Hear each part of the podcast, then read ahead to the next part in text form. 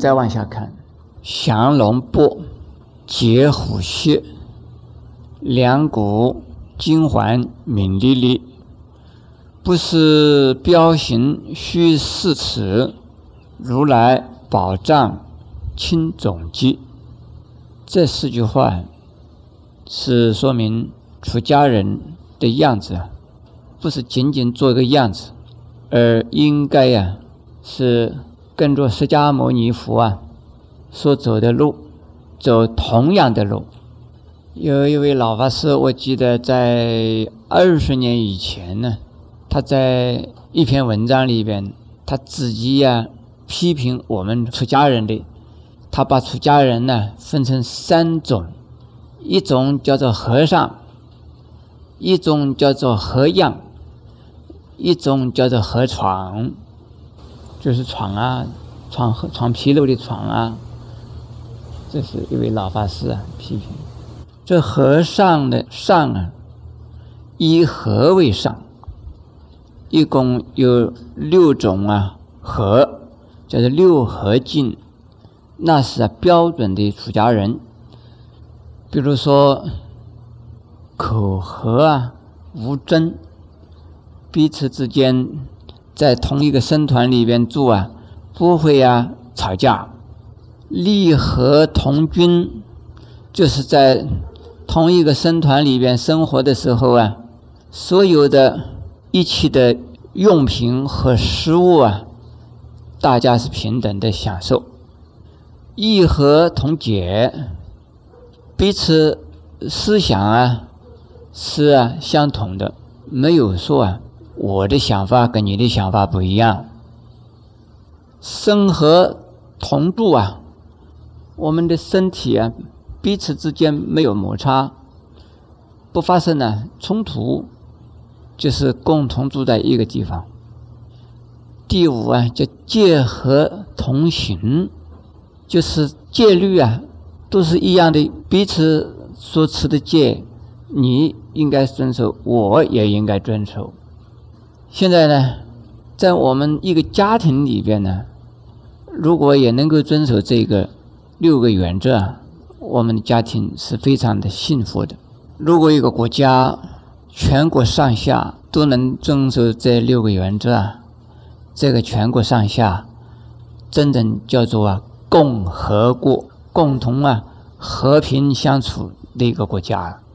现在呢，再讲我们这个老和尚讲的叫活样，他这个样子像个和尚，把头剃了，衣服穿着出家人的衣服，他挂的也像我这样的个念珠，手上可能也敲着木鱼，啊，看起来就像个和尚。这个不是和尚，叫做和样。所以呀。很多人的父母啊，都不希望他的儿女出家。有儿女出家是丢人的事，没有面子的事。是什么原因呢？就是因为啊，和尚少，和样多。我们从过去常常听到说，因为老婆跑掉了，所以去看破红尘了，去做和尚去了。有的呢，因为呀，被人家遗弃了。男人没有了，就要去做尼姑了。有的人呢，做了很大的官，一下子从官的椅子上掉下来了，他又出家去了。有的人呢，做生意啊，一下子都失败了，破了产了，这一下穷途末路啊，还有一条路叫做遁入空门。像这些人呢，出家的话，我们都应该叫他是什么和样。他不是和尚，出家以后不会好，那有什么办法？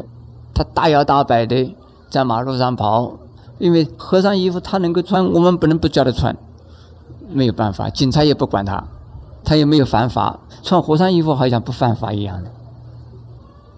因此，佛教衰败，出家人的形象啊不好。出家人本来呀。是人天的示范，是啊，出离三界的呀圣者，是最高尚的一种形象。可是就有这一些人呢，冒名做出家人，而毁坏了出家人的形象。不过河样啊还好一点，河床更麻烦了。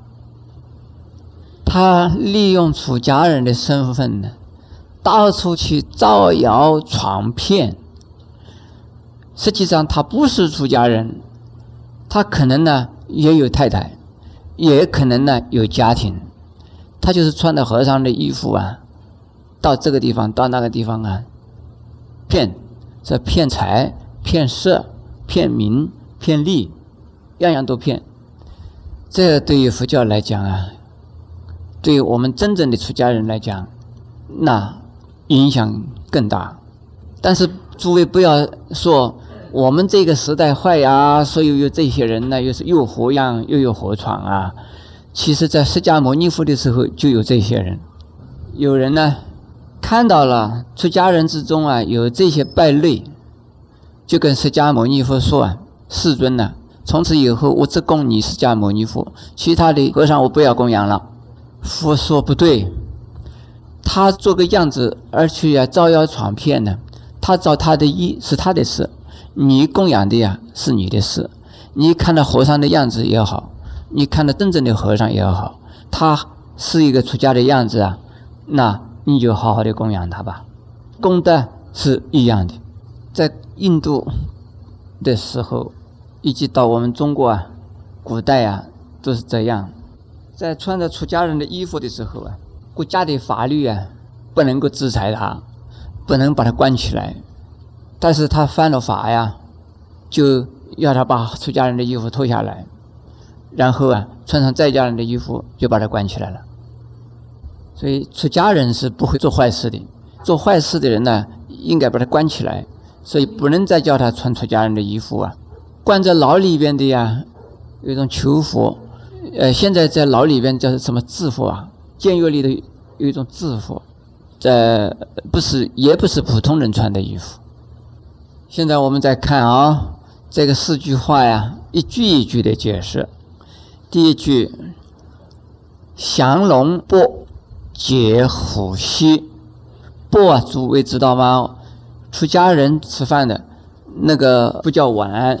现在只有在受戒的时候啊，出家人有用，在平常出家人就没有用。钵的样子大概知道吧？诸位，圆圆的，这个口小，肚子大，那种啊，就是钵。这个钵啊，是用托钵化圆的，化了饭呢来吃。为什么这个钵的口要小一点？就是这个钵里头可以放汤啊。不会呀，很容易的溢出来。所以这种布的形式啊是特别啊，研究以后啊，制定的一种样子。锡是什么呢？这个锡啊，有锡杖，是拿得去啊，化缘用的。锡杖你们看到过没有？地藏菩萨手上拿的那个叫做锡杖，锡杖同钵。是啊，出家人的十八种东西之一。出家人呢，就是头陀，也就是说，去苦恨的出家人，身上应该要带十八种东西。这最重要的呀，一钵和锡，这两样东西最重要。其次，三一，还有啊，其他的东西我不要讲了。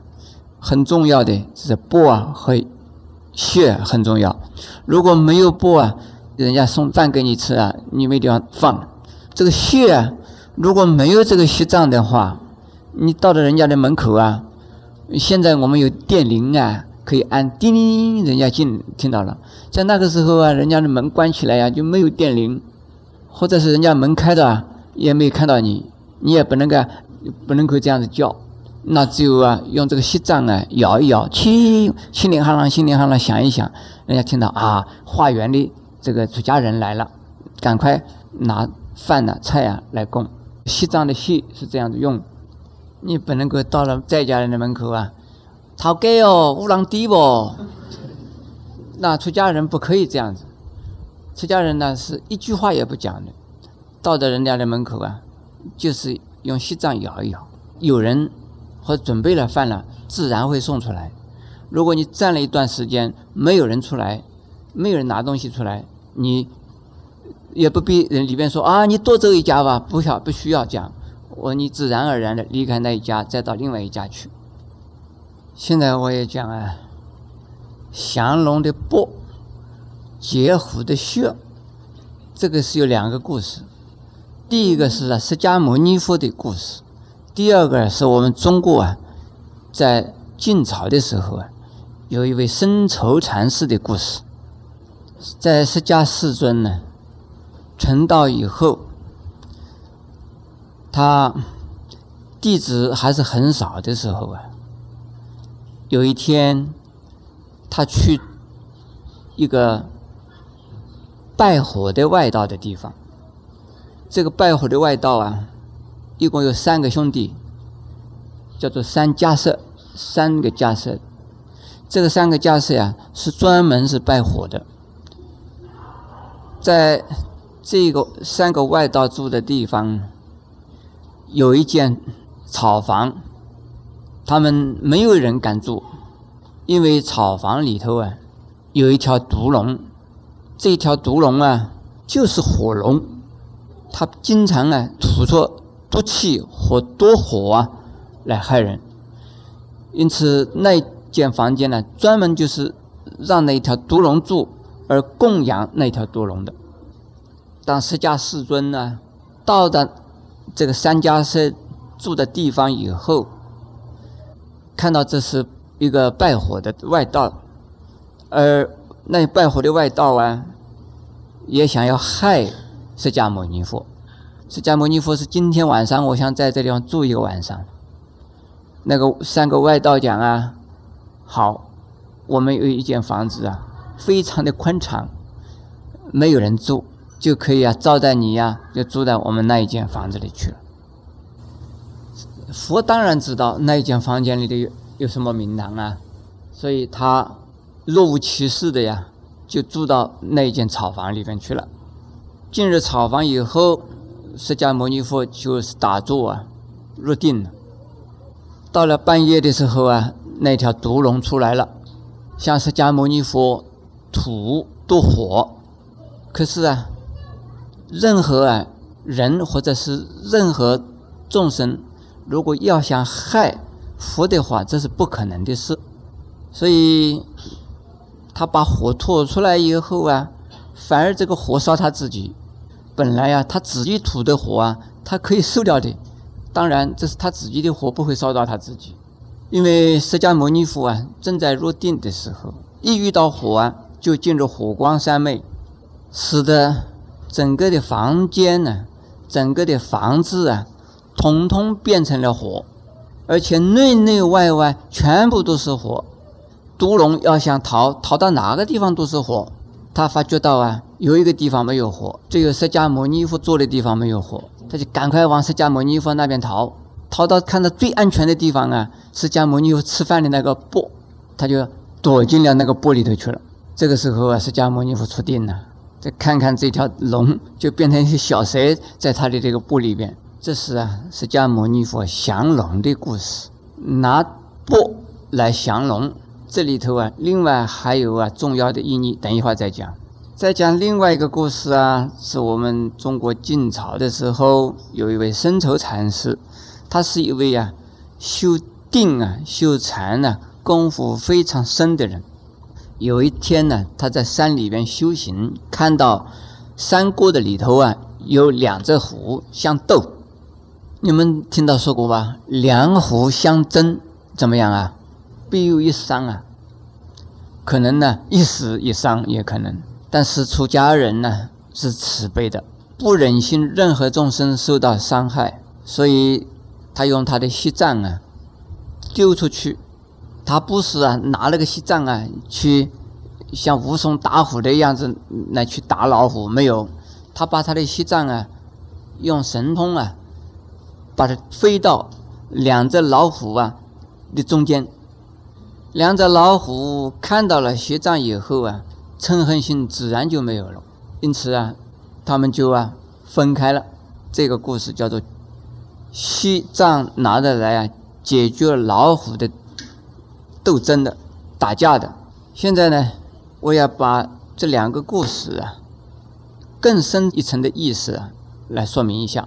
出家人呢，托钵的目的，不是为了自己的肚子啊要吃饱，是为了给一些刚强的、愚痴的、顽固的众生去教化。所以化缘呢，目的不是为了化饭、化饮食，而是啊，化那一些人的刚强和啊愚痴，使得他们能够归向三宝。所以叫做化缘，化什么缘？化善缘，化福缘，化菩提缘。化的意思是教化，缘呢？本来没有缘，因为教化而结了缘，结了什么缘呢？结的是啊菩提缘。我记得在五年六年以前呢，在我们的易经院有两个职员，一个男的，一个女的，两位职员呢，他们结婚了。结婚了的时候，我不在台湾，我在美国，我们的一个秘书。呃，秘书长啊，他替我送了他们两位一个银匾呢，就是银牌啊，银匾呢，给他刻上四个字，叫菩提因缘。凡是啊，由于佛法而认识而结缘，或者是，因为任何的一个接触啊而接受了佛法，这都是好的因缘，都是善缘，我们都可以叫它菩提缘。我也曾经遇到过人呢，一见到出家人，他们害怕，他们怕什么？哎，这个出家人不要来化缘哦。出家人去拜访人家，很多在家人害怕，怕他来，大概是来化缘了。你们懂吧？这个化什么缘？他们呢？拿了个圆布，请你写一写。这种化缘对不对？对，也没有错。就是啊，要你出几个钱呢？而跟佛法结缘嘛，有善根的人呢，他自然而然有这个因缘，他会出钱出功的，而结更好的善缘。如果没有善根的人呢，他们大概呀不愿意结这样子的缘。因此，我们现在讲啊，突破化缘的意义呀，主要是帮那些的被化的人呢忙的。不是为他自己，所以见到出家人呢，来向你化缘的时候啊，你要供养啊，不是拿一个手，那给你，不是这个样子的，不可以，一定是啊，恭恭敬敬的跪下来献上去。你呀，不管你是供养了多少，但是你的敬意一定要有，这个叫做供养，因为他是来啊。帮你的忙的，是来教化你的，而是你来能够脱苦，而且啊解决啊世间的种种问题的，你当然要感谢他，不能够说哦，个和尚来了，哎，拿去，这个不可以，这个不是叫花子了吗？那叫花子这个叫花的意思啊，也是跟着和尚托钵的意思来的，本来不叫叫花，叫乞丐嘛，后来人家把乞丐美化。美其名曰叫花子，他们这是乞丐自己给自己的脸上贴金。乞丐怎么叫叫花子呢？我们出家人才是叫花子。好了，以后你们看到我们出家人就叫叫花子，好不好啊？不行，因为现在的叫花子就变成乞丐了。为什么叫做降龙啊？降的是毒龙，而且因为普通人呢嗔恨心很重，贪心很重。嗔心、贪心呢，多是啊火。贪心重的人呢，叫做欲火；嗔心重的人叫什么？嗔火。这两把都是火哎。愚痴呢，叫做无明火。所以是贪嗔痴三毒，通通是火。因此，我们这儿讲的那个降龙的钵啊，是降的一条毒龙。实际上啊。出家人用的钵是是降人间的呀贪嗔痴三毒，凡是有这个三毒的人，都应该接受啊，这个佛的我是出家人的那个钵啊来施化，我们大家都应该跳到出家人的钵里头去。那化火焰呢为红莲，或者是化火焰呢为清凉池，这个布里是清凉的、熄火的、消火的。解虎穴不一定是解的老虎啊，我们人间的虎多得很。你和他两个人相争相斗，就是两条虎啊。两个人斗嘴是虎，两个人斗义气是虎，两个人斗智慧是虎，两个人斗财力是虎，两个人互相的嫉妒是虎，这都是两只虎。有的人想，我才不服气呢，我跟他拼一拼呢。你不管你跟他拼什么，这个都是什么？都是啊。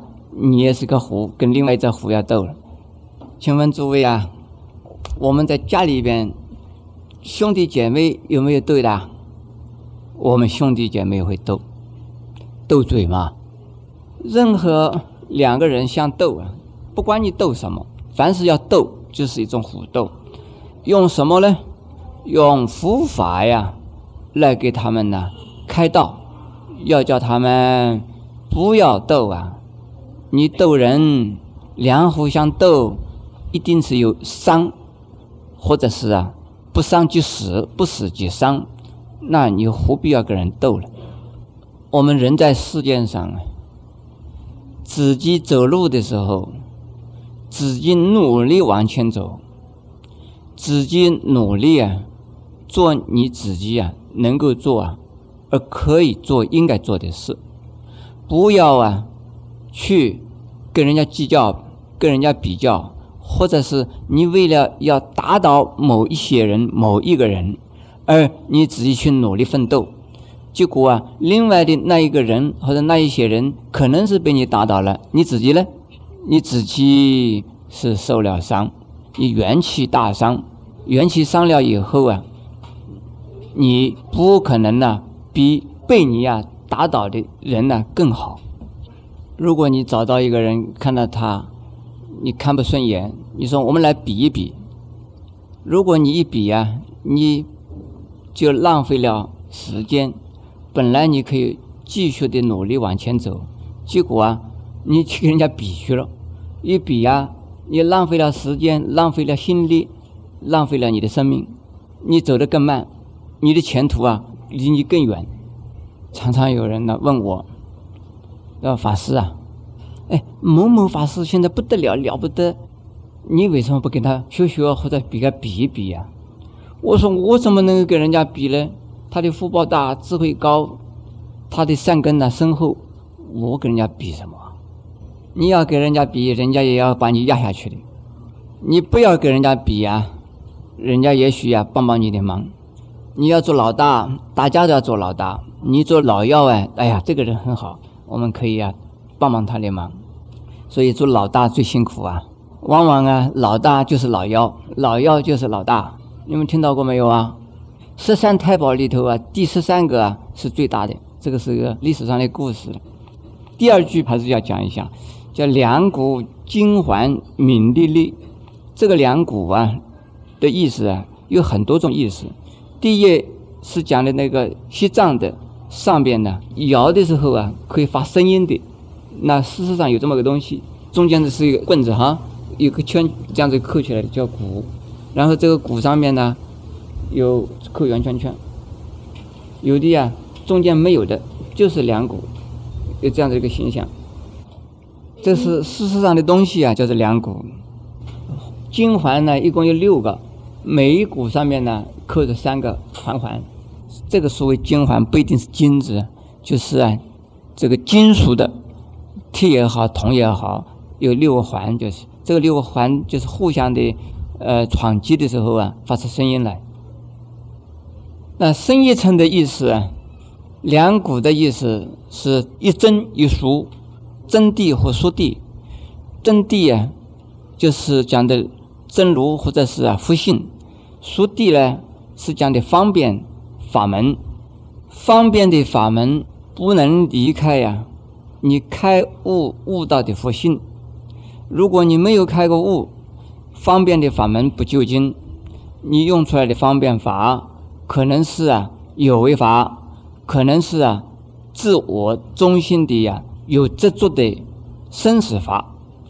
但是如果已经呢悟到真如佛性的人，再去啊用种种方便去广度众生的时候，不是为自己的，是为一切众生的，不是有我的，是无我的，这一种啊才是真正的呀佛法，不是生死法。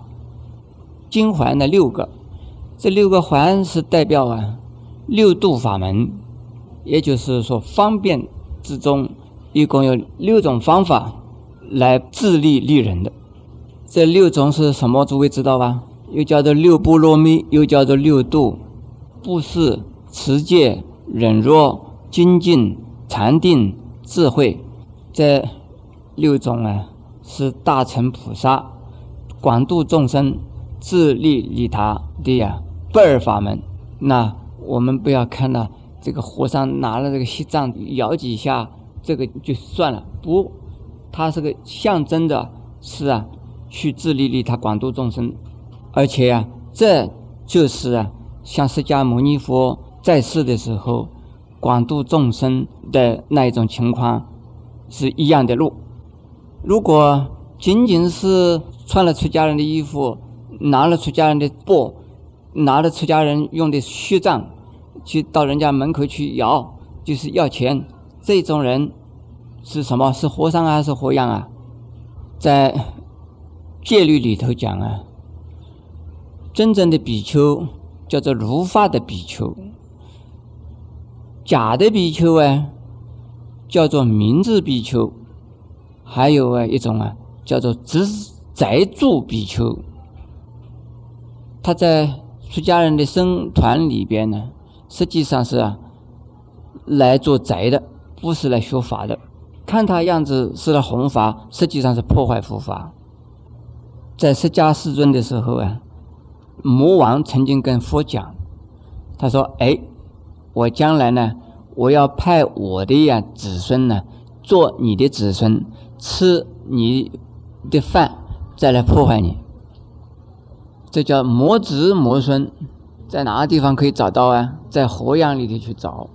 到河床里边也找，但是作为居士们呢，你们怎么知道哪个是河床，哪个是河样啊？哪个是真正的和尚啊？你们不必去啊，这样去分别，你们找不到。见到出家人都叫师傅，尽你的呀所能呢，尽你的所有的力量啊，去布施、尊敬、供养。我现在穿的衣服，这个衣服们你们知道叫什么？叫袈裟，对不对？袈裟的意思是什么？叫做福田功德衣。穿着这个衣服的人，你去供养、恭敬、布施他，就是种的福田。福田呢有许多种，但是呢，最高的利益最多的是布施共生的福田。我们出家人呢，有很多人会在袈裟底下失去了人生。你听到过没有啊？在袈裟底下失去了人生，穿了袈裟，做了和尚的样子，但是呢，没有啊真正做和尚的事，存和尚的心，所以他罪过很重，结果啊，他到地狱里去了，甚至于到畜生里头去了。那没有关系，跟你供养毫无关系。你供养的是啊福田，你穿穿的衣服就给你供养，你的这个功德了。跟供养罗汉、跟供养佛完全一样。从佛的时候开始，一直到现在，许多的居士们呢，他总是要选精择肥来供养，还有呢，对出家人呢指指点点，说啊，这个出家人不像个出家人，我们不要供养他，我们要供养那个有修行的人去。这释迦牟尼佛啊，老早就说过，不可以。应该呀，一律平等，不可以批评，不可以呀，祭祀他们。出家人自己做了什么，他自己知道，自己有他的果报。现在我因为讲到啊，出家人应该呀是人天的示范，但是有一些是这是做样子的，这不是啊我们佛教啊，或释迦牟尼佛是希望的，可是那一些人的存在也没有办法忽略他们，而释迦牟尼佛还是慈悲这些人，就是让他们自己呀有反省，而不让信徒们呢起分别心，因为信徒没有办法来很清楚的了解究竟是哪一些出家人是真正的修行，哪一些出家人呢不修行。